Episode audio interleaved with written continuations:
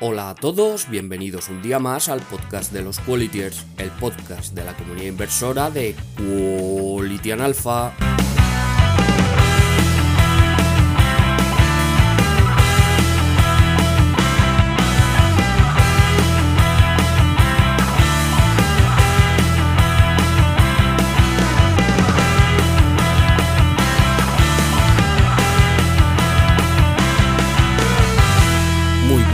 Hoy es domingo 11 de diciembre y en el tercer programa de la tercera temporada del podcast de los Qualitiers tenemos el enorme placer de recibir la visita de Mapi Amela, CEO de ahorradoras.com, una interesantísima plataforma cuyos principios y valores compartimos y que te ayudará a ahorrar mucho, ganar más, comprar mejor e invertir desde cero.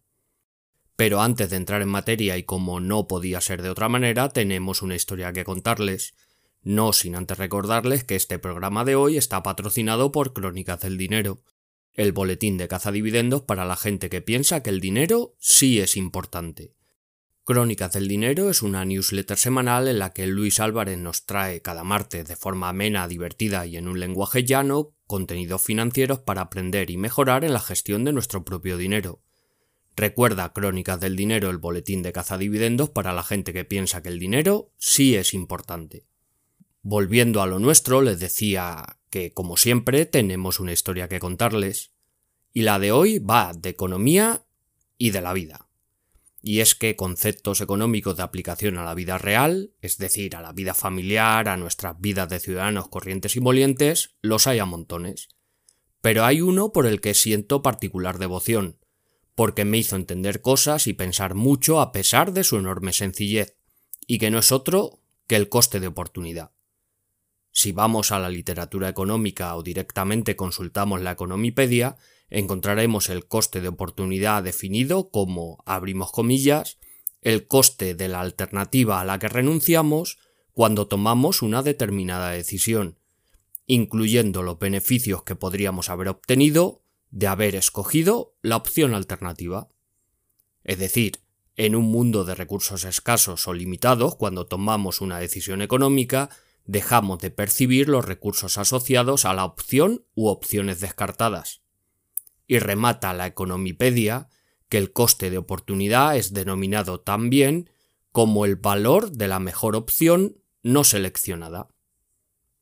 Nos contaba una vez Charlie Munger que el mejor libro de primero de económicas que ha leído, Essentials of Economics, de Greg Mankiw de Harvard, dice en la primera página la gente inteligente toma sus decisiones en base al coste de oportunidad. Es decir, son tus alternativas las que compiten por el uso de tu tiempo y tu dinero. Empezando por el terreno que nos gusta, el del ahorro y la inversión, podemos ver la potencia que tiene este concepto. En el mundo de la inversión su aplicación es inmediata. Si uno invierte en un activo, está dejando de invertir en todos los demás. Por ejemplo, si uno invierte en renta fija, digamos que en unos bonos al 3% y descarta invertir en un indexado que haya dado el 8% en el mismo periodo, el coste de oportunidad en ese caso particular será la diferencia entre lo que gane el indexado y lo que usted ha ganado en ese bono. Si uno lleva 10 años invirtiendo en un IBEX prácticamente plano y durante esos 10 años otros índices han hecho rentabilidades de doble dígito, pues uno puede haber ganado dinero, pero el coste de oportunidad ha sido enorme. Cuando lo llevamos al lado del ahorro ya entramos en un plano más mundano.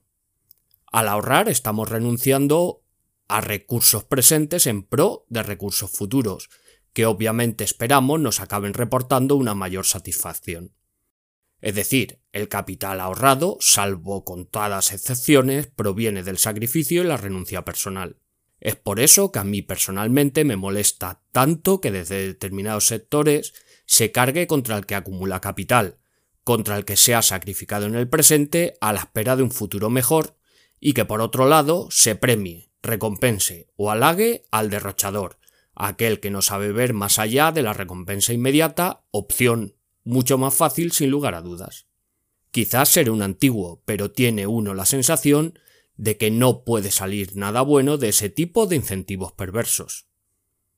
Pero volviendo a lo nuestro, que tengo tendencia a desviarme, el coste de oportunidad es un concepto que admirados inversores siempre tienen presente.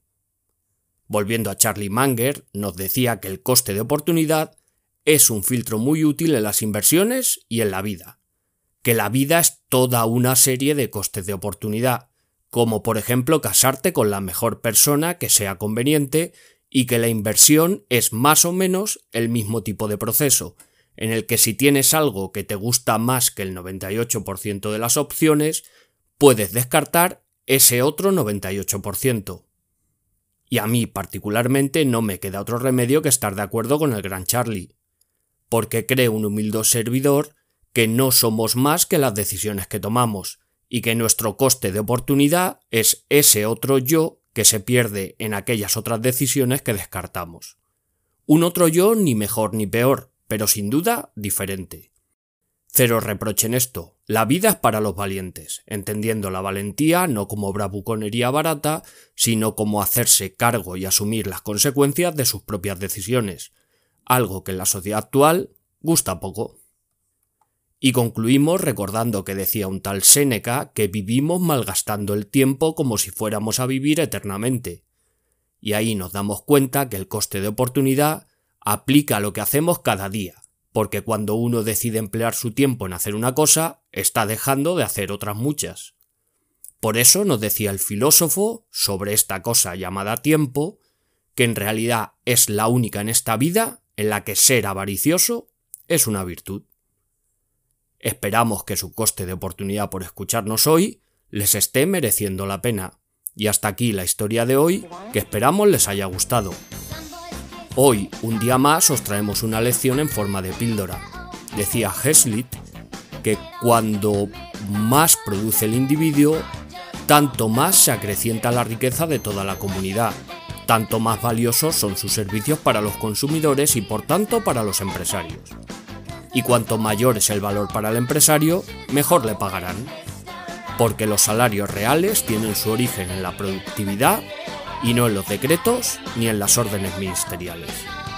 Para seguir de cerca la información de la comunidad, únase a nuestro foro, síganos en nuestra cuenta de Twitter, regístrese en nuestra página web y suscríbase a nuestro canal de YouTube.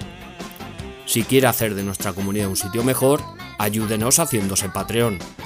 Y no lo olvide, lee, piensa, invierte y si encuentra algo mejor, venga a nuestro foro a contarlo. Bienvenidos todos dentro del tercer programa de la tercera temporada de Quality Alpha.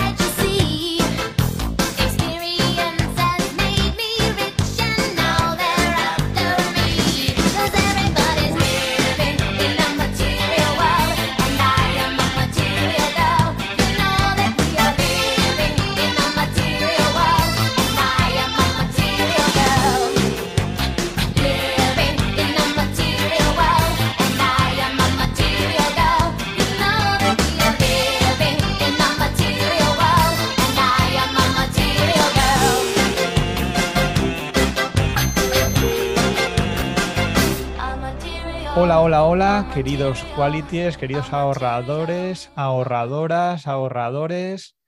Muy buenas a todos. Estamos en otro capítulo con Mapi Armelas, madre y emprendedora online, fundadora y presidenta de ahorradoras.com desde 2011. Eh, una persona muy emprendedora. Gracias, Mapi, por estar aquí con, todos nosotros en Quality en Alpha. Gracias a, ti por invitarme. Me has cambiado el apellido, me has puesto el de una cantante de Eurovisión, pero no pasa nada. Es Amela, pero bueno. es Amela, ¿y por qué he dicho yo a Armelas? Porque hay una tal Soraya Arnelas o algo así que cantó Eurovisión y a lo mejor me has visto algo de talento cantante.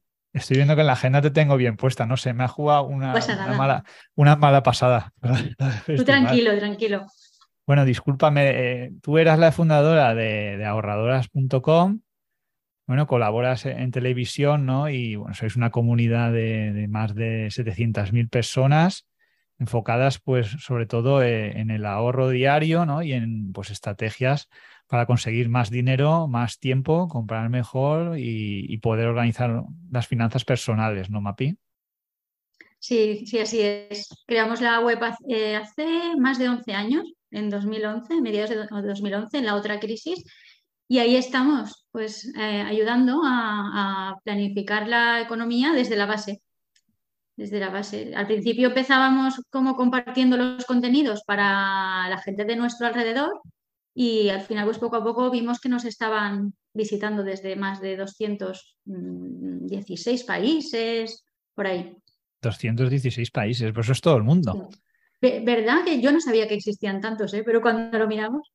¿Sabes qué pasa? Que creamos, creamos la web, pues eso, para compartir, eh, entre otros proyectos emprendedores, en aquel. No sé si querrás que te cuente la historia. Yo es que ya me estoy lanzando a contarte. Me encantan las, historias de emprendimiento.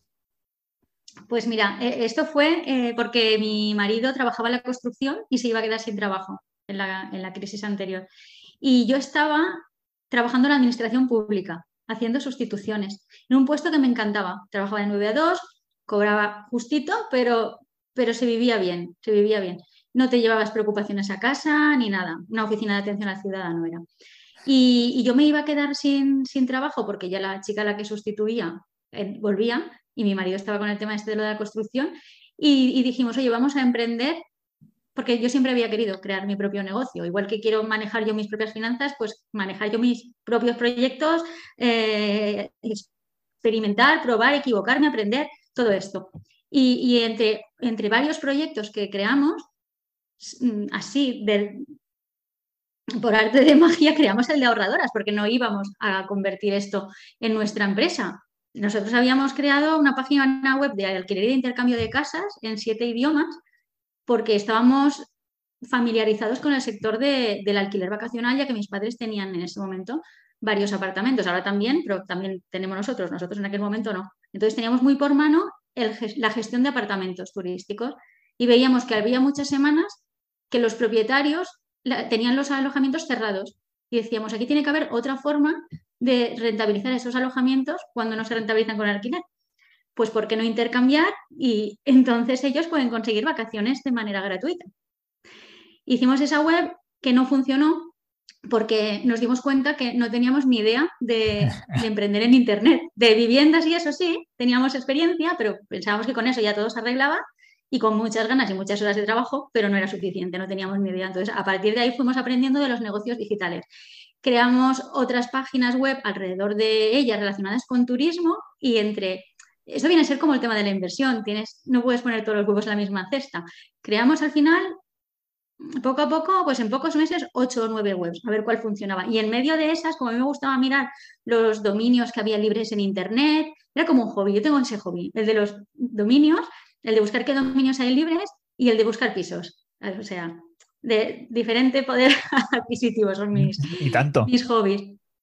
Y, probando, e, e, es muy difícil encontrar un dominio de una palabra solamente. Entonces, probando, haciendo combinaciones, bueno, aleatoriamente. De repente me salió la palabra ahorradora, estaba libre. Y yo digo, anda, pues está muy bien porque es solamente una palabra.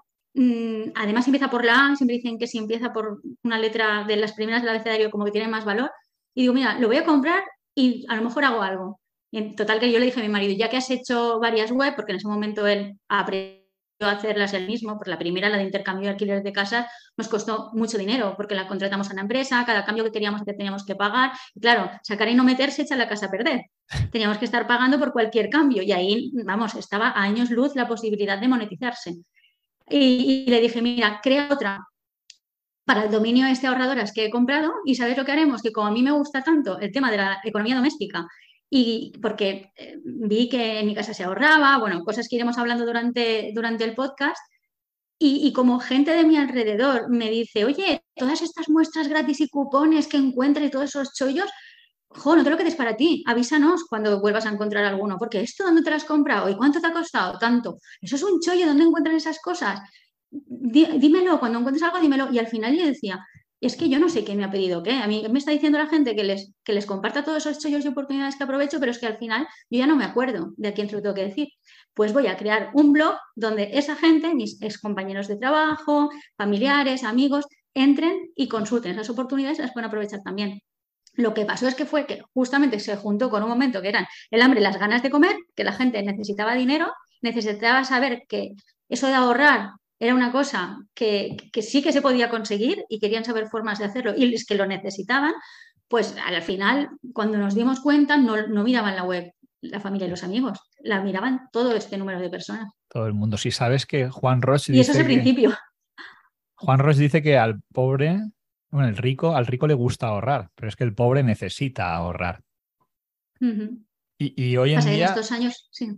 Con la inflación que hay, supongo que ahora mismo las consultas y el tráfico tienen que estar desbordados. Os pasa, os pasa al revés que a nosotros, ¿no? Que ahora el tema de la inversión, como este año es bajista, se, tenemos un tercio del tráfico de gente que el año pasado, que el año pasado la bolsa subió un 30%, todo el mundo se metía como loco. Ahora que es cuando hay que comprar, está más barato y baja, pues nos baja el tráfico un tercio. Supongo que en el tema del ahorro será todo lo contrario, digo, porque con la inflación que hay del 10%, que cualquiera lo hemos visto, ¿no? Pues los huevos antes te costaban 1,50, ahora te cuestan 2 euros y pico la, docena. Se tienen que, incrementar las consultas, ¿no? O las dudas sobre, sobre el tema del ahorro. No sé si por necesidad o imperiosa o por, simplemente pues, por poder mantener un, cierto nivel de ahorro. Sí, está llegando, eh, está llegando mucha gente para descargar cupones y compensar de esa manera un poco esa inflación para, visitar la sección de los pruébalo gratis, que son esos productos que puedes, que encuentras en el supermercado con un distintivo que te pone pruébalo gratis y luego solicitas el reembolso. Mm, vienen buscando todo ese tipo de recursos para ahorrar en cosas de primera necesidad, pero también conocer formas de poder ahorrar dinero para que otra vez que se encuentren en una situación como esta, ya tengan ese dinero ahorrado, ya tengan construido su colchón de emergencia que mucha gente no había oído antes qué, es lo que era, y, ya formándose una base para que a la próxima no les, no les vaya a afectar de esta manera. Y lo que también estamos notando, aparte de eso, muchísima, muchísima participación en la comunidad de las redes sociales, que eh, donde más gente nos sigue es en Facebook, pero bueno, participan mucho en Facebook y en Instagram preguntando, ¿a vosotros cuánto se ha subido la factura de la luz? Y de repente un montón de gente compartiendo sus resultados, bueno, sus resultados, el total de la factura, hablando de, en qué supermercado he encontrado las cosas más baratas, todo ese tipo de cosas. Sí, están participando mucho porque es que al final el bolsillo es importante siempre, pero, pero ahora, ahora más que nunca se tiene que mirar. Y también hemos notado mucho interés por nuevamente los medios de comunicación. Nuevamente. Porque a nosotros algo que nos ayudó muchísimo a, crecer fueron los medios. Mm, de hecho, a partir de que salimos en Comando Actualidad en el 2014, ahí se despegó la cosa una barbaridad. Y, ahora están volviendo otra vez los medios, porque claro, como es el tema que tienen que tratar, porque a la gente le interesa, pues están volviendo otra vez a, querer este tipo de... Es que una, eres una, influencer, ¿eh? aquí el que no te conozca, yo no suelo ver, una vez he visto algún, algún corte de, de Comando Actualidad que salías, pero no suelo ver las noticias. Un día, está, un día no sé por qué, puse las de Apunt para ver las noticias y estabas y salías tú ahí hablando y me, me hizo ilusión, la verdad, verte ahí. Eh, les gusta a, a, y a la primera, les gusta mucho el ver el ahorro in situ. No, que lo cuentes y esto, que ya, ya lo estoy haciendo cuando me llaman, sino que vayas al supermercado, muestres que comprando el 3x2 más el, eh, lo de pruébalo gratis, más el cupón que te descargas de nuestra web, más el cupón de la tarjeta de fidelización, más todas las ventajas que tiene esa tarjeta, más mirar el precio por kilo, por litro, etcétera, todo ese tipo de recursos que, tú puedas mostrar cómo aplicando todo esto, cuando vas pasando por la caja, el precio va bajando. Entonces, claro, es un resultado muy visual que gente que no conoce estas formas de ahorrar ve las noticias, ve esto y dice, caramba, sí que es posible. Ahorrar de este modo. Bueno, mm, para los que no conozcáis la web de Mapi, Amela, no Armelas, tienen un apartado que es pruébalo gratis. Lo voy a compartir en el foro, en vuestro hilo favorito del Don Chafinista empedernido, y ahí hay una serie pues, de cupones y descuentos que está bien para, por ejemplo, pues, prueba la típica pizza gratis, ¿no? De, de Buitoni o, o cosas de ese estilo. Y, luego quería preguntarte, Mapi, por el tema. Ahora que está, bueno, pues sabes que los precios están disparados. ¿Qué estrategias eh, de cara, por ejemplo, a los supermercados pues puede la gente adoptar o, qué, está, qué está llevando a cabo ¿no? para conseguir pues, llegar a, fin de mes, ¿no? Porque al final, aquí en el tema de la inversión, nosotros nos centramos mucho en la inversión, pero es verdad que el primer pilar básico es el ahorro, porque si no ahorro excedente de dinero a fin de mes, más que a fin de mes, hay una frase eh, de Charlie Munger, que es uno de los mejores inversores del mundo, muy conocida, que dice, págate a ti primero. Y nosotros lo que intentamos promulgar es que no te esperes a fin de mes para ver si te sobra algo e invertirlo, sino planifícate a primero de mes. Es decir, el día, pues no sé si el 1 o el 5, el que haya pagado pues, la vivienda, el alquiler, los gastos, ahí es cuando debes destinar una parte de ese ahorro a invertirlo. Claro, es difícil saber lo que vas a ahorrar a primero de mes, pero cuando consigues con el tiempo de alguna manera o te fuerzas, imagínate que dices, yo el, día 5 voy a invertir 300 euros o a guardármelos en la cuenta y no me los puedo gastar bajo ningún concepto, ¿no? O los meto debajo del colchón. Entonces ya te obligas a con lo que te quedan, que puede ser 1.000, 2.000, 3.000 euros o 300, pasar el mes. Y, esa es una estrategia que también, por ejemplo, a mí me ayuda a la hora del supermercado a ver lo que me puedo gastar. Vale, me quedan 600 euros. Pues sé que tengo 20 euros al día el otro día lo que te contaba, pues con el salmón, ¿no? Yo antes compraba salmón en la bandejita, a veces iba cuando esto cuando está a punto de caducar que pone precio de descuento o en oferta y me lo congelaba o me lo comía en el día y ahora lo que hago es que me lo compro entero, que en lugar de a 15 o 20 euros el kilo, te lo cobran a 10, lo troceas, ¿no? O te lo trocean en la pescadería y te lo congelas en, paquetes. Y es una estrategia de, en vez del salmón a comprarlo a 20 euros el kilo, pues a 10, ¿no? entonces supongo que como esas, pues, pues tendréis otras que puedan ayudar a, los suscriptores o a los, a los seguidores que tengáis o seguidoras. Sí, igual que dices, lo, del salmón eh, va de maravilla, nosotros lo hacemos también. Luego, yo recuerdo que de los primeros artículos que publiqué en Ahorradoras eh, trataba lo del jamón. El jamón también, si te lo compras en pieza o si lo compras ya a lonchas, pues la diferencia es muy grande. Y también lo hablamos en cuanto al pollo, a comprar un pollo entero, que en el, que el momento valía 1,99€ el kilo, ahora ya no. Pero claro, a, proporción te salía, te salía muy a cuenta. Y sí, igual que dices lo de la fecha de caducidad próxima, esto también hacemos mucho hincapié, porque hay productos que tú los puedes comprar y los puedes congelar. Y en ahorradora siempre decimos, y congelas también su precio. Entonces lo compras a ese precio y congelas. y claro, este tipo de estrategias eh, es verdad que te ayuda a, aplicarlas y a darles el valor que tienen cuando te organizas el presupuesto, cuando planificas la economía, según has dicho tú, que al principio te apartas lo que te corresponde para ti, porque si esperas al final de mes, pues es eso, que, no, que, puede no llegarte, y después con lo que queda tienes que hacer. Y eso te, hace que, te, que, intentes optimizar cada, cada compra. Sí, yo de hecho lo tenemos un poco cuantificado, ¿no? Con mi amigo Luis de Cazadividendos, que es un ferviente seguidor de las ofertas 3x2 del Carrefour. Yo soy un ferviente seguidor de la, del 50% que vuelve, pero al final cuando vas eh, mirando los precios en una familia, por ejemplo, como la mía de cuatro, si al año imagínate que te gastas en alimentación, pues en droguería, no sé, 7 u 8 mil euros, pues eh, los estudios de AOCU dicen que una familia de cuatro, pues la diferencia entre mirar los descuentos y los precios o no está entre dos o tres mil euros al año. Claro, dos o tres mil euros al año durante 30 años es mucho dinero. Si además ese dinero uno lo invierte, hablas, ya hablamos de dos mil euros, durante 30 años son 60.000. Si encima ese dinero lo inviertes, pues puedes estar hablando de 120 o 150 mil euros a lo largo de, la, toda la etapa ¿no? en, la que, la que crías a los hijos, por ejemplo. Sí, por eso que tampoco tampoco tiene por qué ir el tema de optimizar los gastos directamente ligado al que cobra poco, sino al que cobra mucho también, porque es que si no al cabo de los años dices, de todo el dinero que yo he ganado durante todos estos años, ¿cuánto me queda? Si no llevas un control puede no quedarte nada. ¿Cuántos casos conocemos de gente que cobra nóminas altas y el dinero le desaparece y no ahorra? Y a lo mejor está ahorrando más alguien que, está cobrando menos.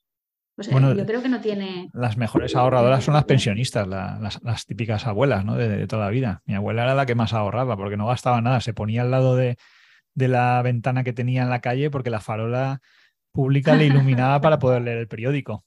Entonces, claro, si ganas 600 pero ahorras 500, en realidad estás ahorrando mucho más que el que gana 3.000 y, se lo gasta todo. Porque a lo mejor pues también esa persona pues tiene hijos, tiene colegios privados, colegios en, inglés que ahora se llevan también mucho, o tiene más gastos, viajes, vas con un BMW, todo ese tipo de cosas al final influye. Nosotros, bueno, a veces hablamos del lonchafinismo un poco irónicamente, llevado al extremo, pero es verdad que el que aplica un poco el lonchafinismo pues consigue ahorrar mucho más que el que tiene altos ingresos y, aplica el carpe diem y se lo gasta todo, ¿no? Vosotras sois ahorradoras, ¿sois más lonchafinistas o sois más de, disfrutar el día a día? Intentamos divulgar el que haya un equilibrio, el, ahorrar para el futuro y no vivir tan al día como gran parte de la sociedad, vamos concienciando hacia ahí, Mm, eh, ayudándoles a entender la, paz la paz que te puede dar, la paz mental que te puede dar tener paz y tranquilidad financiera y que sepan que hay una forma de, vivir un poco más libre a través de las finanzas. Pero, pero es verdad que sí que nos va el, rollo lonchafinista porque, porque nos gusta el aprovechar todo, el encontrarle un doble uso, por ejemplo, al, vinagre, que es, de los recursos más recorridos, hay más recorridos, más socorridos, de, los que, de los que convertimos ahí en la comunidad. Nos gusta encontrarle otro uso, no sé, que, que viene alguien y dice, escucha, que a mí me han dicho que he probado el, poner la, pastilla esta en lavavajillas en lugar de poner antes, pongo la mitad y el resultado es igual. Caramba, vamos a probarlo. Y venga, todos a probarlo. Y lo del vinagre que te decía fue porque una ex compañera mía me dijo, mira, es que a mi madre en la, peluquería le han dicho que esto puede sustituir al, al suavizante, te ahorras el suavizante, pero es que además te ayuda porque los elásticos de, la ropa no se estropean tanto. Y además, como tenemos mucha cal en esta zona, de paso, elimina la cal. Y entonces empezamos a, utilizar esto, a divulgarlo y bueno, igual que el vinagre con otras tantas cosas, que si el bicarbonato, que si no sé qué. Sí que es verdad que es eso, que intentamos ahorramos, pero intentamos vivir también el momento, pero al menor precio posible. Es verdad, es verdad. Bueno, lo del es, tipo mi primer libro. Mi, primer libro se titula 101 trucos para ahorrar y vivir mejor que nunca. Y, allí se decía que te ayudábamos a que consiguieras eso que necesitas, pero por un precio lo, más asequible. Hay, gente, por ejemplo, bueno, lo del vinagre es verdad, ¿no? Porque aquí, y más los que vivimos en el Mediterráneo, sufrimos la, dureza de las aguas, pero es que yo, eh, te vale suavizante, te vale para quitarle la cara a las vajillas, a la lavadora, incluso en las ensaladas, ¿no? para, incluso para eliminar las piedras del riñón. O sea, es un producto, además, eh, espectacular, ¿no? Y Mercadona ha llegado a sacar un vinagre que no es de uso de mesa, porque la gente utilizaba el vinagre de mesa para, pues para limpiar, ¿no? Y, tienen un pelín más barato con ese, con ese concepto, pero es un producto que es extraordinario y está infravalorado. Y luego lo que comentas de, de pues tratar de, buscar un equilibrio, ¿no? Eh, es verdad que si a la gente le preguntas qué es lo que te hace feliz, que al final, pues muchas veces, pues el objetivo de la vida, la, gente en general no sabe, va como decía mi abuela, como a cagallo persequia, ¿no? no saben por dónde va, pero el objetivo de ahorrar, de vivir y todo, pues al final es ser feliz. Y cuando tú le preguntas a la gente, te dice, bueno, ¿qué te hace feliz? ¿no? Y pues me hace feliz estar con los amigos, pasear por la playa, estar con mis hijos, con mis padres, viajar.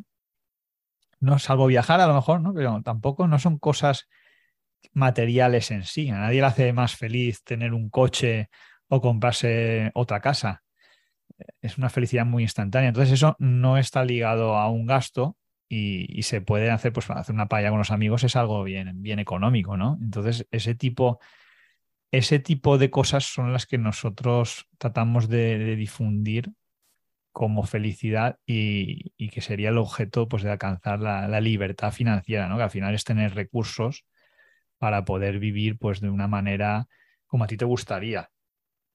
Bien, has hablado un poco también de, hablando del tema de la inversión, a ti te gusta, os gusta el ladrillo, ¿no? Como, bueno, como buenos valencianos, eh, costeros. Bueno, yo, yo es que el tema de la inversión me viene de mi madre, que cuando yo nací hace 42 años, y ella, bueno, cerró la empresa donde trabajaba y con el finiquito que le dieron, invirtió. Y invirtió porque ella, mis abuelos tenían una cervecería en el centro de, bueno, una taberna en el centro de, de Morella y, mi madre les ayudaba y una vez en el mostrador del, esto lo conté en las jornadas de independencia financiera por primera vez de Valencia, ella les ayudaba y en el mostrador se encontró un periódico y dijo, ¿esto qué es? Empezó a ojear y, le empezó a gustar la temática y, este periódico era Expansión. A partir de entonces le llamó mucho la atención el mundo de la, inversión y comenzó a invertir en, en acciones. Luego, más tarde, ya fue invirtiendo en inmobiliario. Entonces, lo que yo he visto desde siempre de niña, para mí ha sido muy normal volver del colegio a las 5 y que mi madre estuviera escuchando a ver qué tal el IBEX 35 en, la, radio, a ver cómo había ido el día y todo esto. Ya después lo miraba en el teletexto y ahora ya, ahora ya móvil, internet, lo que, lo que sea. Y, eso era normal que mis padres invirtieran, que aprovecharan aquellos depósitos de no sé cuantísimo, me dijo el otro día, del, no sé, 10 o 12%, eso ya no es inversión. antes, antes del 2008 sí que, sí que era habitual. Bueno, ya en el año 2000 luego bajaron, pero hasta 2008 sí que era habitual depósitos de, 5, 6, 7 hasta el 8%. Y ellos invirtieron y para mí, pues eso, e, era habitual escuchar a mis padres hablar de inversión, sobre todo a mi madre, que es a la que más le, llamaba la atención, y el que invirtieran en viviendas. Y ellos empezaron a, compraron Primero, cuando se cambiaron de casa, alquilaron la casa donde vivíamos antes, una familiar cerca del mar, y luego fueron comprando varios apartamentos, al final creo que tienen cinco. Y los, los iban alquilando al verano a gente de Aragón y en invierno a profesores. Y cuando yo empecé porque esto se, hacía en el, Heraldo de Aragón, se anunciaba por palabras, era un sistema muy así, tú lo mandabas por fax, ya tanto la palabra. Y yo empecé, cuando empezamos a manejar el mundo de Internet, les dije, vamos a empezar a anunciarlo por Internet. Entonces la demanda se multiplicó. Fui anunciándolo en, en páginas de Francia, bueno, de varios sitios, y nos venía mucha gente que de hecho los franceses eran muy buenos clientes y pagaban muy bien. Entonces nos llegaba, nos llegaba mucha demanda, los tratábamos bien, bueno, repetían y al final me faltaban viviendas. A mí me sabía mal porque contestaba las llamadas o contestaba los mails, bueno, más bien los mails, y les decía, les decía a mis padres, es que a mí no veas lo mal que me sabe que me esté llamando tanta gente dispuesta a gastarse dinero. Dime. Y soy de Solé, estaría todo el día. Yo soy de Solé, de Solé. de Solé. Y yo, y yo les decía que me sabe muy mal porque es dinero que va a venir de gente que se porta muy bien y tenemos muy buenas experiencias, que no tenemos pisos. ¿Y qué hacemos? Total que fui hablando con otros propietarios y durante unos años estuve como, hacía como de intermediaria. Me, contactaban los turistas y yo los derivaba a alojamientos de otros, les informaba de los de otros y, ya está. Y ya después nosotros también eh, mm, fuimos comprando, comprando viviendas. Alquilamos tres, tres viviendas. Es que me gusta. Es que yo no sé, yo imagino, vale, si quienes estáis en el mundo de la inversión decís, bueno, es más esclavo, es menos líquido. Bueno, eh, invierto en inmobiliario y luego también tengo eh, acciones y bastante surtido, pero no suelo invertir gran cantidad en cada una de, ellas. Y, y, sobre todo me ha abierto al mundo de la inversión en Estados Unidos a, raíz de ir conociendo pues, eh, blogs, foros como los, los que tenéis vosotros y de formar parte de, de grupos de personas interesadas en la inversión y, eso invierte en inmobiliario, en, acciones y, en fondos. Que además somos como una secta, ¿no? Esos grupos ahí de, hmm. la inversión que acabas convenciendo a todo el mundo de que, de que tiene que invertir sí o sí. Sí, la verdad. Y bueno, mi, marido sí que hace unos años, como a él le gusta mucho el tema de, las antigüedades, él ha invertido en antigüedades, no, no controlo mucho esto, él compra porque le gusta. Y, y, lo del inmobiliario, pues eso. Aquí la verdad que es, sale, se alquila muy bien, se alquila muy bien, sobre todo este año. Después de, la pandemia está viniendo mucha gente por el tema del teletrabajo, está huyendo de las grandes ciudades y acostumbrados a pagar cierto precio allí, vienen dispuestos a pagarlo aquí. Un precio que para nosotros viene a ser el doble de lo que cobrábamos. Claro, que pueden tener a lo mejor un apartamento en primera línea de playa por el mismo precio y con la tranquilidad. Es que la, ciudad, yo tenía un amigo que me hacía gracia cuando, cuando íbamos a la universidad, me decía, la ciudad es calidad de vida. Y luego yo, cuando iba por ahí, y digo, el tráfico, ¿sabes? El estrés, no sé qué, cruzar un semáforo, eh, pues tienes que ir corriendo porque si no, no llegas al otro lado, la polución. Y eso me rechinaba, ¿no? para mí es justo lo contrario de la calidad de vida, pues es eh, tener el tiempo, la tranquilidad, no respirar el humo de los coches, ver el amanecer. Y eso es verdad que la gente, hay gente que lo aprecia y si se lo puede permitir el trabajo pues cambia, pero también es verdad que las ciudades también están saturadas, ¿no? Y los alquileres allí son, han subido mucho y por desgracia, pues en este país los salarios pues, son los que son. Entonces, el que se lo pueda permitir, desde luego que es un lujo vivir, vivir al lado del mar y tener esa, esa tranquilidad. Y ahí hay un negocio, sí, sigue habiendo mucho negocio, ¿no? Porque en España, yo lo veo aquí que en invierno, pues los apartamentos están todos vacíos. Y es que es una cantidad de, patrimonio que está ahí inerte descomunal, pero no terminamos de sacarle, de sacarle suficiente partido. Yo, mira, una debilidad que tengo, eh, antes decía lo de los dominios y lo de los pisos, yo alguna noche que dices, a lo mejor cualquier persona se podría ver Netflix o se podría hacer cualquier otra cosa. Yo me meto en idealista y en el momento que me pongo en idealista ya tiembla la familia porque ya voy a mi madre, mamá, este te interesa, mamá, este, y me dice, no entres, por favor, que luego acabamos comprándolos porque como les paso son oportunidades. Y ahora nos hemos hecho, hemos entrado en un grupo de inversores inmobiliarios que son muy activos e incluso, bueno, siguen una filosofía que no no es la que a mí más me gusta, al menos por ahora. Es como lo de las ciudades que decías, que también depende del momento de la vida, en qué, en situación estés, lo ves de una forma o de otra. Y también ha habido años que decía, ah, qué pasada vivir en, Valencia, me encantaría porque es mucho mejor, porque hay muchas más opciones. Sin embargo, ahora pues aquí en Vinaros reconozco que vivo muy bien. Pues con esto lo mismo, no se puede decir de este agua no, no beberé, pero estamos dentro de un grupo de inversores inmobiliarios que compran en grandes cantidades. pagan solamente lo que es el, pues el 20% será y luego empiezan a, pedir hipotecas. Y yo este sistema lo veo un poco arriesgado, no es el que yo, el que yo sigo. Nosotros fuimos, eh, para la primera vivienda sí que pedimos un préstamo y, para, y las otras dos, bueno, las, las pagamos. Entonces, están las tres pagadas. De hecho, donde vivimos ahora es una de las primeras, la primera vivienda que compramos para alquilar, que además, fíjate si es esto el lonchafinismo, a ver, no directamente, pero eh, sí que indirectamente sí que es lonchafinista, porque nos hemos pasado a esa primera vivienda que compramos, que tiene la mitad de metros que en la que vivíamos antes, por lo tanto, se calienta antes, gastamos menos luz, eh, se necesita menos muebles, se necesita menos tiempo para limpiar, es todo como más minimalista, todo más frugal.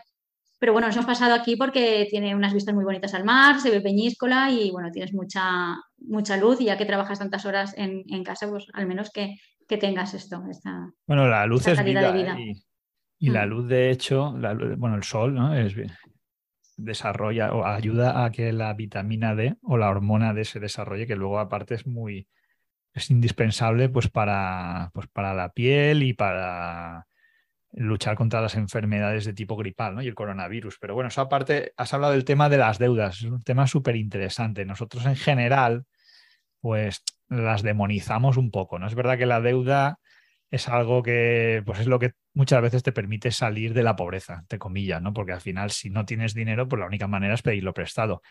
En el tema de la inversión en bolsa y las acciones es peligroso porque sube y baja mucho, pero en el tema inmobiliario, como al final las inversiones son fuertes, pues tú en bolsa puedes comprar mil euros de una acción o una acción de Amazon o 10 pero tú en los inmuebles pues no te compras un cuarto de baño, te compras un piso entero. Entonces ahí las cantidades son grandes, 100, 200 mil euros, y es un negocio que sin deuda es difícil. No sé eso cómo lo tratáis en el tema de ahorradoras, porque tampoco es lo mismo. Deuda, alguien habla de deuda buena y deuda mala, ¿no? Deuda no es lo mismo para invertir o comprar un piso que luego alquilas que pedir un préstamo personal para hacer las compras de Navidad o irte de viaje o de luna de miel, que eso supongo que ahí sí que lo veréis, o yo lo veo como el demonio, pero no sé cómo lo veréis vosotras. Sí, allí escribió un post sobre este tema porque la gente pensaba que no había varios tipos de deuda. Entonces teníamos la deuda buena, la deuda mala y la muy mala. Entonces la, la buena era la que te permitía ganar dinero, como es la que yo hice con este apartamento en el que estoy viviendo ahora. Yo en aquel momento no tenía el dinero, pero sí tenía los conocimientos y los contactos como para que esta vivienda estuviera alquilada siempre y que con lo que me diera cada mes se pagara la deuda, se pagara eh, los gastos fijos que, me, que conllevara la vivienda y además tuviera beneficio y así ha sido. Y, de hecho, ya te digo, está ya saldada. Y después eh, la deuda mala sería esta, la, del consumo, que Mm, tomar unas decisiones de compra de algo que no te puedes permitir, pues porque ha surgido así y no tenías un fondo de emergencia. Por ejemplo, el iPhone, ¿no? que la gente, mucha gente, o un teléfono, eh, mucha gente lo financia, ¿no? Si solo son 20 euros mm. al mes, 20 euros al mes durante cuatro años. Claro, es, que lo ponen muy a mano, muy, muy a mano. Entonces, si, no te paras a pensarlo, acabas pagando pues mucho más dinero por, por, algo que quizá no necesitas. Es que a lo mejor te puedes te puedes apañar con un modelo o una marca que sea más económica para la finalidad que tú le vayas a, dar. Diferente es que eso se convierta en una inversión, que entonces sí podría ser deuda buena, porque sea una herramienta para ti para el trabajo. Por ejemplo, el otro día vino un cámara de, televisión para los directos que hago con la 1 y me dijo, mira, me he gastado 4.000 euros en esta cámara, que aún así la había comprado de segunda mano, pero es que es una herramienta. A él les sabía mal igual, pero es una herramienta de trabajo. Entonces sería deuda buena. Pero sí, e, es verdad, yo conozco casos de gente que se compran un teléfono que es que incluso les ha costado más de 2.000 euros. Dices que no pasa nada porque lo voy a pagar cada mes poco a poco, que si no, no, si no, no me lo habría comprado porque no me lo puedo permitir. Pero durante cuántos meses vas a tener que pagar eso para algo que solamente vas a usar para entrar a Instagram y a TikTok. Claro, luego hay que ver eso, ¿no? Porque dices, bueno, si yo, si yo no sé, soy un, trader y me dedico todo el día a comprar y vender acciones en la bolsa o a, no sé, o a hacer cursos o, soy influencer, pero si me dedico a ver el Instagram, los partidos de fútbol, los resúmenes y en el TikTok cuatro tonterías, ¿qué sentido tiene gastarme mil euros en un teléfono, no? Por eso que todo esto del dinero es muy relativo. Es según las prioridades de cada uno, las necesidades, lo que para ti puede ser deuda mala, pues para mí a lo mejor es buena y, viceversa. Y, ahora pues está facilitando mucho el adquirir cosas no necesarias eh, pues a plazos, a plazos, aunque sea al cero, aunque sea al cero, pero es que ya son, ya es dinero que tú tienes que seguir pagando durante meses en, algo que es que no te hacía falta, pero que te lo facilitan tanto. y, luego la deuda muy mala pues viene a ser la de bueno, estas, por no decir mm, nombres eh, de, marcas concretas, pero que te cobran muchísimos intereses. Eh, y de hecho, a nosotros ahorradoras en todos estos años nos han venido muchas empresas de esas ofreciéndonos un dineral por, eh, por promocionarles, por animar a que la gente... Microcréditos o cosas de Esos microcréditos. Sí, dijimos que no, que no, que a ver, que nosotros no compartíamos esos valores y lo que yo no puedo hacer es que a la gente que intento educarla y formarla para que tenga unas finanzas sanas, estar hablándole de, que, bueno, que, se, que cómo no se va a permitir esas vacaciones que se merece. Y mensajes así, o ese bolso que tanto le gusta y que vale muchísimo dinero. Además es que no tiene dinero, no pasa nada, tú pides ese microcrédito y ya está. ¿Cómo voy a decir eso? Además es que es muy peligroso porque es, pasa igual, yo creo que un tema donde se ve mucho es en los coches, ¿no?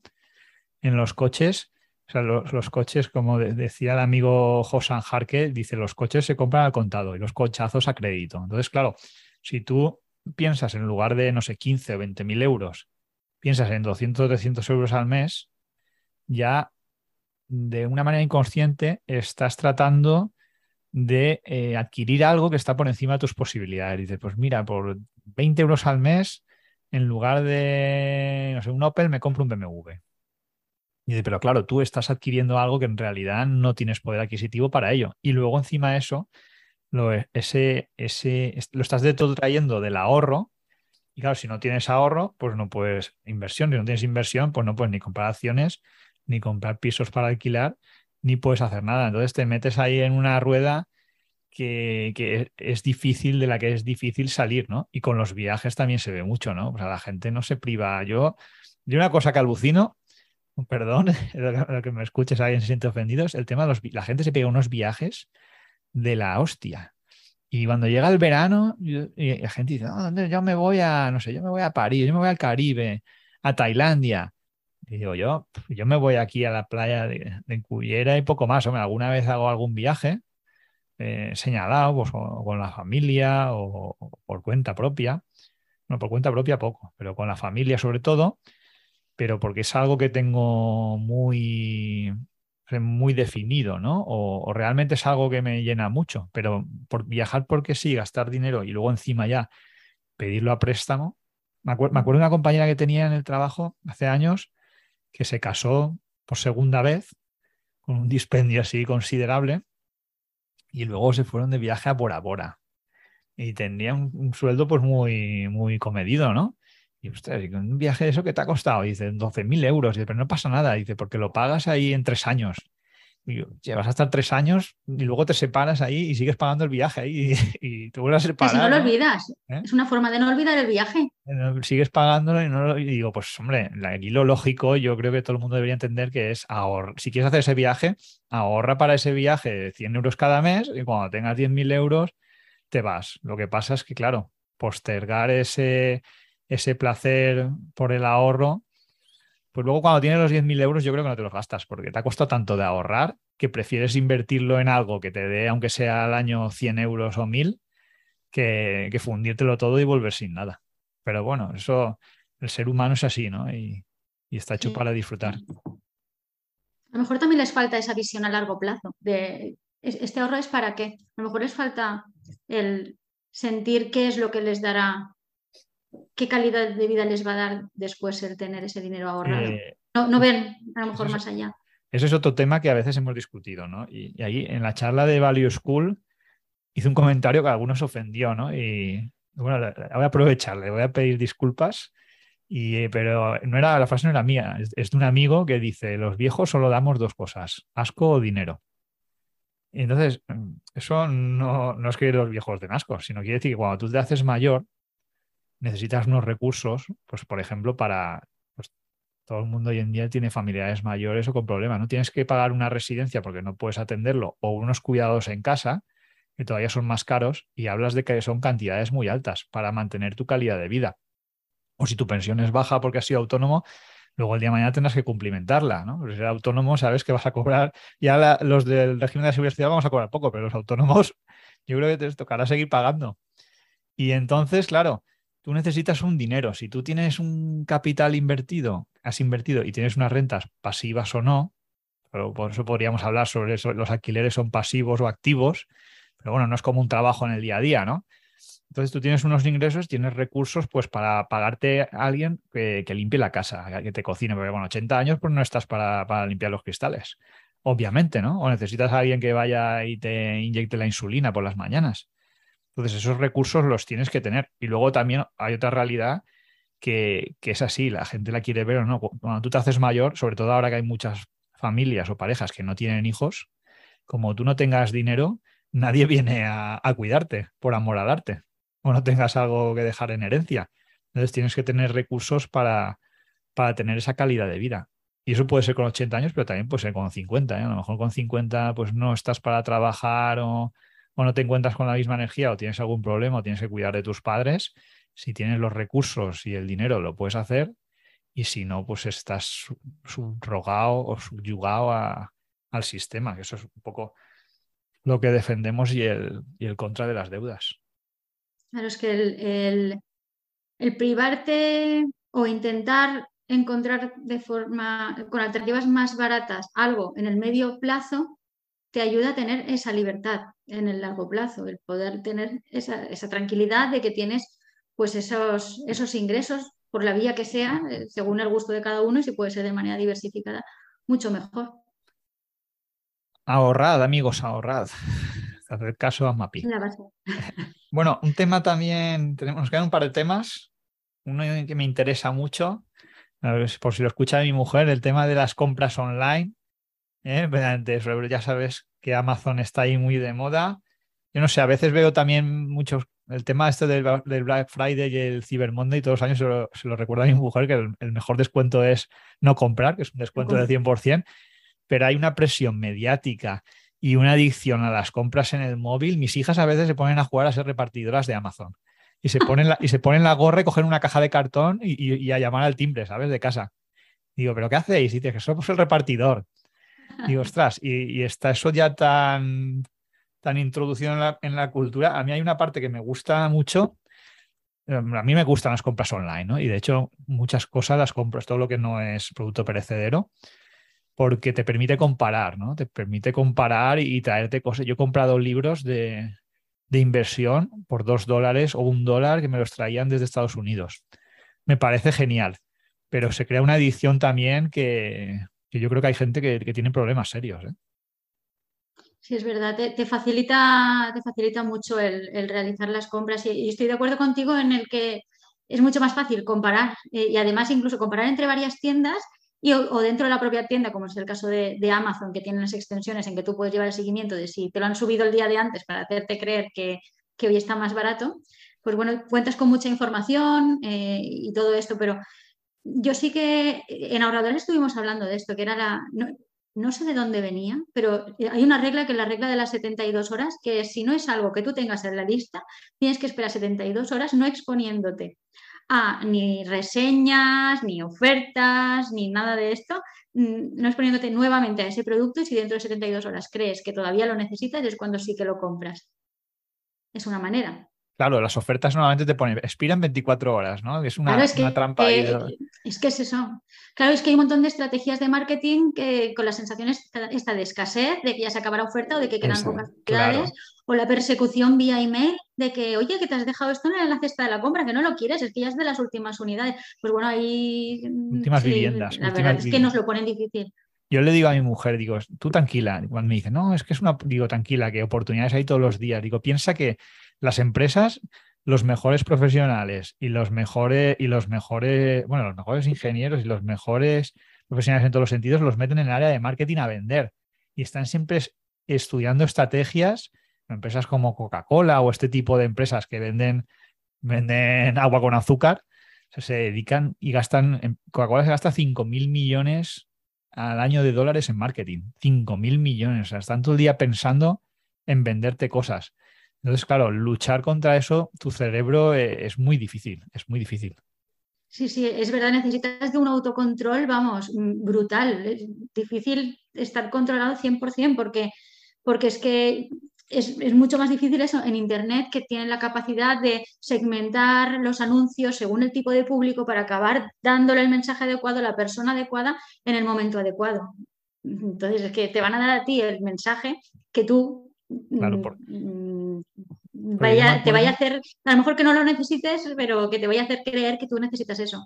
Yo me acuerdo cuando, cuando era joven, que tendría, no sé, 14, 15 años, no sé, había que comprar un ordenador y, el método de comparar, pues, pues era ir con mis padres al Corte Inglés a Valencia, ahí la sección de informática, comparaba los ordenadores y elegías uno. Ahora tienes tal cantidad de, páginas para comparar precios, modelos y de todo. Y luego una vez los estás mirando, ya sabes que, que Google, ¿eh? que es el más listo de todos, te rastrea ahí. Y a lo mejor tú y yo estamos hablando hoy de, idealista y ahora cuando cuelgues miras el móvil y empiezan a salirte anuncios de apartamentos en venidor por todas partes. Voy a tener que controlarme ahí. pues sí, sí, es verdad, es verdad.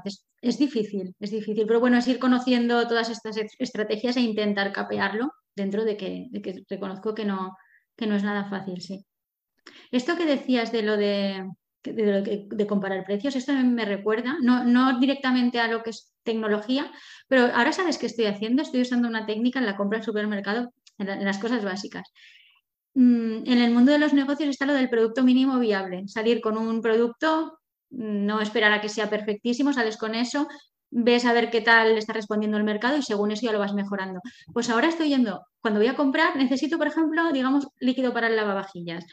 Voy a intentar escoger la marca más económica dentro de que a mí me dé confianza, a ver qué tal. En vez de a lo mejor tirar directamente a la marca más conocida por darlo por hecho, porque cuántas veces vamos al super y vamos directamente por inercia pues en lugar de ir a esa, vas a la más económica dentro de eso, de que te dé una confianza. Y empiezas por ahí. ¿Que no te gusta? Ya subirás a otra un poco más cara. Pero que es que a lo mejor resulta que te sorprende y te gusta y te quedas con esa marca para toda la vida. Mira cuánto dinero te has ahorrado a largo plazo respecto a la marca conocida o a la marca que por costumbre tú estabas comprando. Esto aplícalo a todos los productos básicos que usamos en la casa. Es que fíjate una cosa, que yo le decía a un amigo, bueno, aparte, ahora te cuento mi estrategia ahí, ¿no? Pero, yo decía a un amigo cuando se compraba la vivienda, que al final normalmente la gente invierte en, vivienda una vez en su vida y ya está, porque no le da para más. Y hay gente que va y dice, es una oportunidad, últimas viviendas, ¿no? Que siempre pone el típico cartel, y la compra a lo mejor sin comparar, no lo sé, 10 bancos, 10 hipotecas de bancos, que ahí te da igual qué banco coger, solo tienes que coger el que te ofrezca el tipo de interés más barato. En cambio, luego hay gente que va a comprar el pollo y lo compara en, ocho supermercados. Entonces, eso de comparar, yo a veces cuando, es una diferencia que noto, por ejemplo, cuando voy a comprar con mis padres y cuando voy yo, ¿no? Ahora ya hace tiempo, casi por obligación, pero ya lo me he acostumbrado a ello. Yo voy a comprar siempre lo, más barato, la marca blanca más barato, ¿no? Si la marca blanca de Carrefour no me convence, pues a la de Hacendado. Y luego cuando hay ofertas, por ejemplo, en las de Carrefour para mí son las más señaladas, que tienen, tienen dos, el 3x2, en realidad te ahorras un 33%, que te queda incluso más caro que hace nada, pero hay una que es el 50% que vuelve. Entonces tú quieres... A veces tiene el 100. A veces el, 100% sí, muy pocos casos, pero cuando están esos, yo voy exclusivamente a ver el que tiene esa etiqueta y, lo compro, ¿no? Y te compras las pastillas de la vajilla a lo mejor para seis meses y luego te, te, vuelve o el 50 o el, o el 100%. Y al final dices, bueno, es que me ahorro al cabo del año, me puedo ahorrar 3, 4 mil euros. Y luego hay gente que no lo mira y, esos 3 o 4 mil euros pues directamente te vuelan al bolsillo de, de Procter Gamble directamente o de Johnson Johnson o de, o de quien sea, ¿no? O del propio Carrefour. Y, es una estrategia, vamos, basiquísima, ¿no? Que no cuesta poco una vez lo interiorizas. Sí, es, un hábito. Yo creo que es como, como todos los hábitos. Y si no, eh, es que te das cuenta que o estás tú al volante de tus decisiones o van a estar otros. Entonces van a estar pues campañas de marketing, eh, políticos, lo que sea. Es ponerte tú al volante y decir, estoy decidiendo tal cosa, sea más barato, sea más cara. Estoy tomando yo esta decisión de compra de manera consciente porque lo he decidido por el precio o por la calidad o por lo que sea, pero comparando. hay un tema muy importante que tú has comentado, has hablado de, tu madre y es muy importante que tengas un mentor o mentora, ¿no? Sobre todo en el tema del ahorro, pues las madres suelen ser la, las que siempre lo, inculcan. Si tu madre es derrochadora, mal asunto va. Si tu madre es ahorradora y encima tu madre te inculca la inversión, porque, porque es muy difícil que alguien de fuera de la familia te inculque que tienes que invertir o comprar viviendas para alquilar. ¿no? Normalmente ahí, pues en Vinaroz, la gente tendrá el, piso en el pueblo y el apartamento en la playa para estiguechar y el resto del año vacío. Si tú en vez de tenerlo vacío lo tienes alquilado, pues durante 40 años, pues a lo mejor tienes alquila uno, luego tienes dos, luego tienes tres, y cuando te descuidas ahí hay un patrimonio que ya no te obliga el día de mañana a estar ligado pues, a, un trabajo de 9 a 2 o de 9 a 9, que también los hay. Sí. Sí, sí, totalmente de acuerdo. Iba a decir algo, pero ahora mismo se, me, se me ha despistado, Emilio. No, sé qué me, habías dicho alguna cosa, que te iba a decir algo, pero se me ha. Ahora volvemos aquí. Tenemos una, una última pregunta también para reflexionar un poco en estas fechas señaladas, regalos navideños. ¿Cómo ahorramos en, regalos navideños? Yo he de decir que los, regalos, bueno, yo no, los Reyes Magos y Papá Noel los han comprado en octubre, que venían con un cheque de estos del 40%. Y mm. luego mm. van escondiéndolos en, los, en las guardillas por donde pueden. estrategias tiene? Hay, hay gente que se espera al último momento y yo creo que van ahí corriendo a comprar lo que sea lo más caro posible. Las peores decisiones a última hora. Sí, porque toda, toda esa ilusión navideña, mucha música, mucha decoración, muchas prisas, mucha gente, al final te hacen comprar sin, sin poder meditar bien la compra y lo que queda. Y rápido, porque es que si no se va a acabar. Entonces, pues los reyes que lo dejan a última hora podrían organizarse mejor. Incluso, y su presupuesto, por supuesto, el, presupuesto hacerlo para todo el año, para los gastos fijos y también que incluyan los Reyes Magos esa, esa parte que tiene que ver con las Navidades, porque después, hace un rato cuando estaba interviniendo en, la, en la, mañana, en la hora del programa de la mañana, es que antes llamaba la mañana, ahora es la hora de la 1, y decían, ¿cómo acabar el año en números verdes?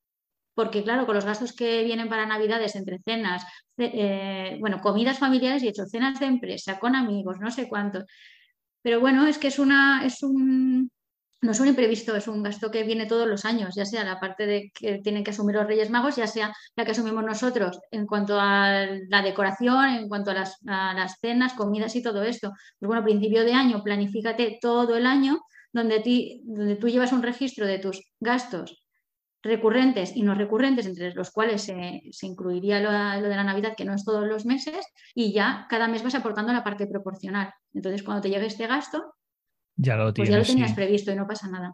Y compra con antelación y entonces, pues, aún te cundirá más. ya, ya hace años que lo que intento hacer es, de hecho, ya renuncié, por supuesto, a las tarjetas de crédito y todo, solo gasto la de débito y, tener eso anticipado, es decir, yo al año que me gasto en gastos extraordinarios, no sé, 10.000 euros, pues tratar de eso, de, que, de tenerlo ya en enero para a lo largo del año pues ir, ir gastándolo y, no tener que, estar planificándolo.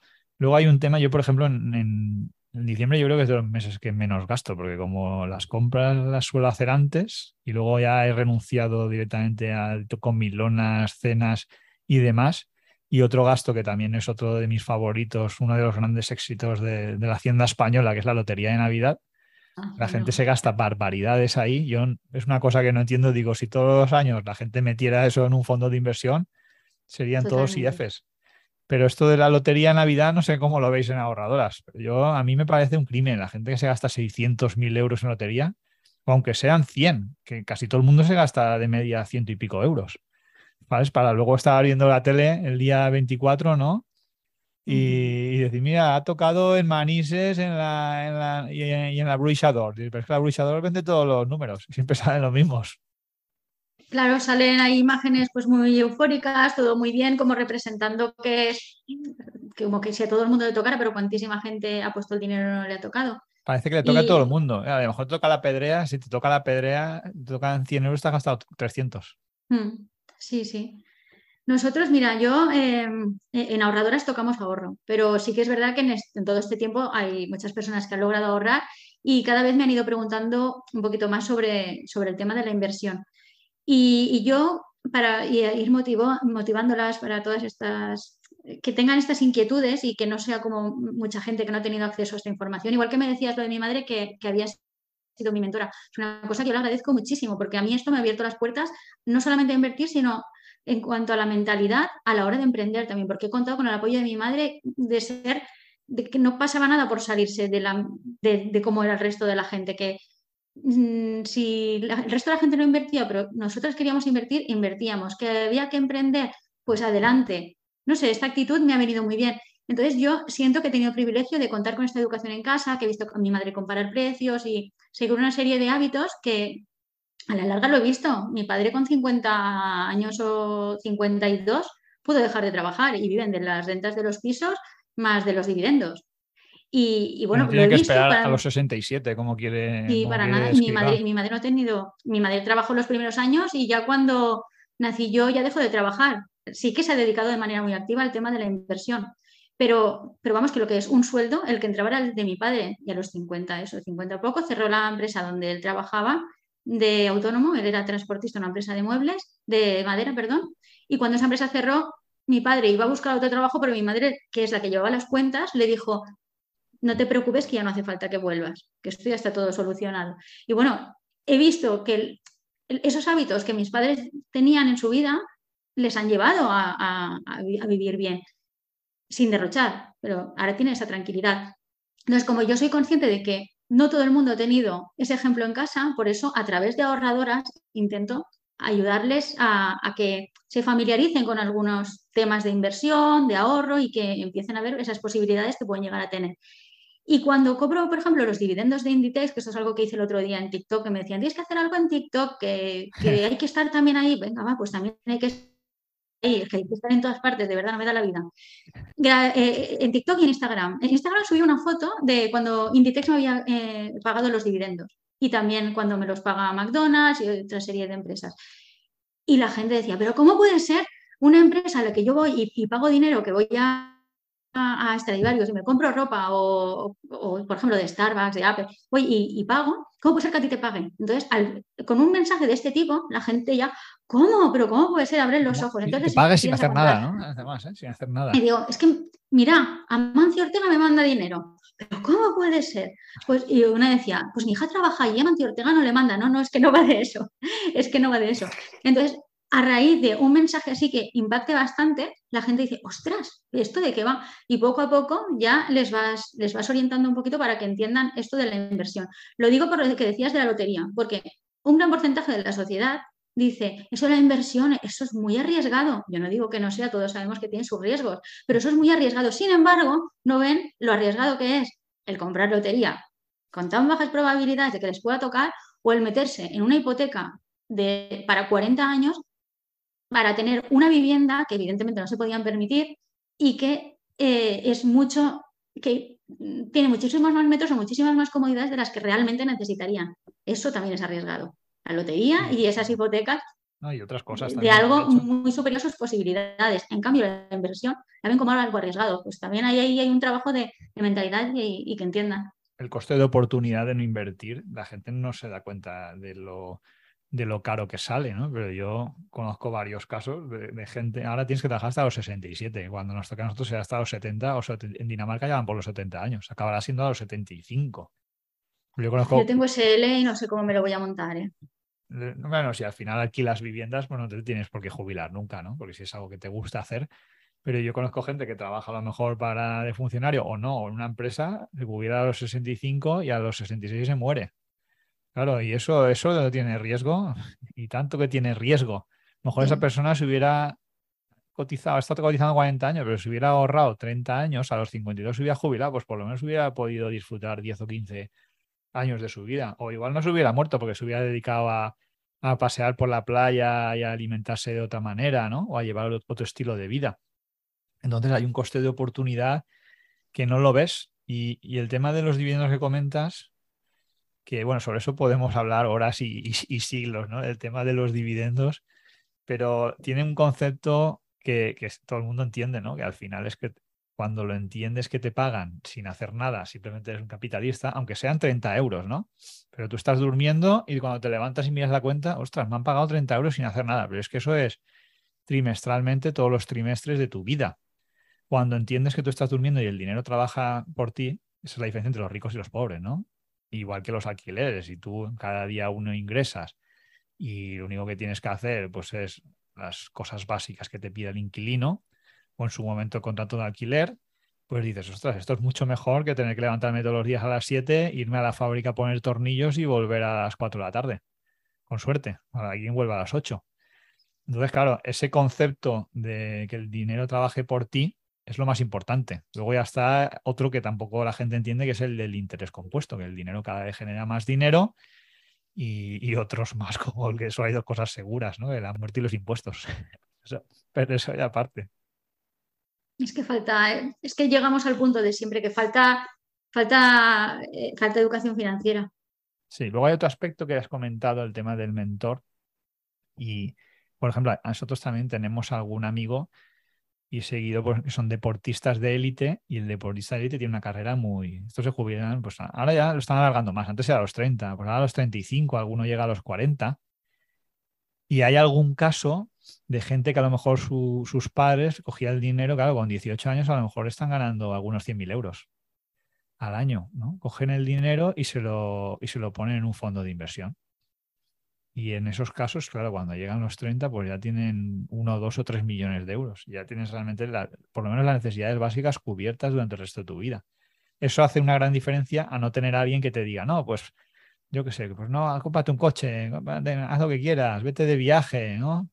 Móntate un bar, cosas que no, no sean tan, tan importantes desde el punto de vista inversor o, que te vayan a dar el día de mañana esas rentas, pues marca una diferencia muy grande, ¿no? Eh, tu calidad de vida cuando ya tienes cierta edad.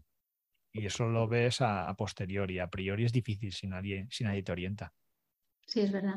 Yo, mi hija también para cuando es, su cumpleaños, cuando vienen los reyes, Papá Noel, desde que ya ha empezado ya a entender todas estas cosas, bueno, de hecho uno de los primeros libros que, que le regalamos de, en materia de finanzas personales fue Olvídate de tu cerdito y pone a crecer tu dinero. No sé si lo conoces. este es, el de Antonio, ¿no? El libro de Antonio, sí. Sí, yo creo que sí. Me lo he leído y lo he regalado además. pues le regalamos esto. un buen amigo, sí. Pues eh, está muy bien, el libro está muy bien. Y ella pues ya iba entendiendo todo esto. Entonces, desde entonces, Navidad, Reyes, cumpleaños, siempre le decimos una parte para algo que te haga ilusión ahora, pero otra parte para invertir. Entonces ella tiene un fondo y, ella va haciendo sus inversiones ahí, luego aparte nosotros también le vamos, le vamos aportando. Bueno, el día de mañana ahí estará. Irá mejor o irá peor. Tenemos toda la confianza y esperanza de que vaya bien. Pero bueno, si se lo hubiera gastado en algo inmediato, el, 100% de la cantidad que se le ha dado, seguro que ese dinero ya no estaría. Además, llega un punto, eh, ahora mm, los, los niños y las niñas, llega un momento en que están agobiados de tantos regalos materiales. Son muchos regalos materiales. Pues si un porcentaje de todos esos Me agobio yo de verles los regalos, imagínate ellos. no, no, los valoran, son, son demasiados. Y entonces, pues bueno, unos poquitos en materiales, no te digo que no, que vaya a ir toda la cuenta y los pobres niños y niñas no vean nada, pero un porcentaje a esa cuenta. Y ahí estará, porque en un momento u otro ese dinero lo, van a necesitar para alguna cosa. Muy bien, Mapi, pues. Oye, y una, última cosa que tenía aquí apuntada para que nos lo expliques, que me ha hecho gracia antes, of the record, es que es esto del ahorro por ingenio que promulgáis en ahorradoras.com. Pues esto es que ahora he estado en los últimos meses, la idea viene de años, pero sobre todo en los últimos meses me he volcado mucho en crear una especie de, planificador eh, doméstico, para llevar la economía doméstica a mano. Entonces tiene las secciones donde tú te puedes eh, anotar los gastos recurrentes, los no recurrentes, los ingresos, bueno, organizarte todo, anotarte los objetivos que tienes a corto y medio plazo para ponerlos en tu presupuesto y asegurarte que se van a cumplir, porque si no, muchos sueños se quedan en el camino solo por no haberlos puesto en tu presupuesto y en tu plan de, acción. Y, bueno, lleva su balance mensual, varias, varias cosas, esto saldrá en los próximos meses, ya meses, no, semanas, y hay mucha gente que ya, ya lo ha reservado. Y dentro de, de, ese planificador tenemos una sección que es ahorro por ingenio, que eso responde mucho a la filosofía que tenemos en ahorradoras, que es que si tú has estado pidiendo muestras, te has movido para conseguir comprar esa leche que sueles comprar por 50 céntimos menos, em, eh, aquello que querías comprarte nuevo, em, en lugar de ir a la primera tienda que encuentres, has buscado a ver si en Guadalajara podías conseguir más barato, siendo de la misma eh, calidad y para la misma función, o has escogido otra marca más económica sin que afecte el resultado. Todo este tipo de ahorros los anotes en esa sección. Entonces, cada mes vas viendo cuánto llevas acumulado y al cabo del año es mucho dinero el que te puedes llegar a ahorrar. Entonces, le llamamos así ahorro por ingenio, porque es un ahorro que ha sido gracias a que te has espabilado en buscar las formas de conseguirlo más económico.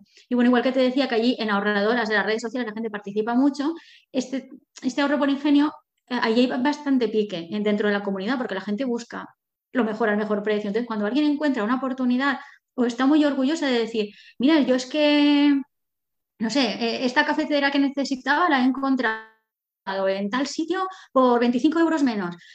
¡Qué orgullo! Eh, lo, muestran con orgullo, pues eh, la gente va participando. Pues mira, me ha gustado la idea, pero yo lo que he encontrado han sido estos pantalones que se parecen a los otros y que, no sé, e-, esa especie de, participación que invita a que se siga ahorrando y, y bueno, que al final también es para un mundo más sostenible, porque ya no es tanto consumir por consumir, sino reutilizar, darle una vuelta a las cosas, aquello que servía para esto, ahora lo voy a utilizar para tal cosa y en lugar de comprármelo. Es una filosofía de vida, Emilio.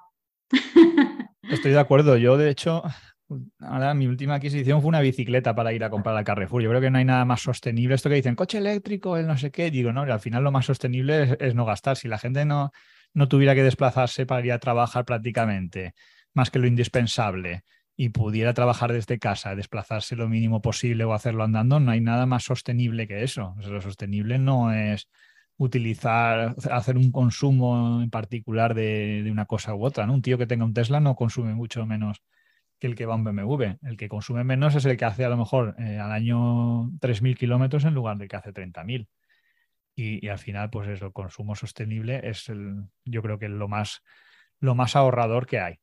Bueno, le voy a, voy a recomendarle el libro de El método ahorradoras y el planificador a mi suegra, a ver si así empieza por fin a ahorrar, ¿eh? por lo menos cuando, cuando nos toque la herencia que, caiga algo más. Y vamos a sortear un libro, si te parece bien, Mapping, ¿eh? un ah, planificador del método ahorradoras. Entre todos los que escuchen el podcast, vean el vídeo, nos dejen algún comentario por supuesto, para ellos o para regalarlo a la persona que más les interese, claro. Y bueno, muchísimas gracias por estar aquí con nosotros en Quality and Alpha, gracias por tu tiempo. un placer y muchísimas gracias por compartir tu, conocimiento y tu sabiduría. Gracias a ti por la labor de, divulgación y por haberme invitado, claro, un placer. Gracias a ti, Mapi, y a todos los oyentes. Gracias a los qualities, ahorradores y ahorradoras. Hasta el próximo capítulo. Yeah, he's still after me. He just gave me a necklace. I don't know, I think it's real diamonds. Yeah, he thinks he can impress me by giving me expensive gifts. It's nice, though. You want it?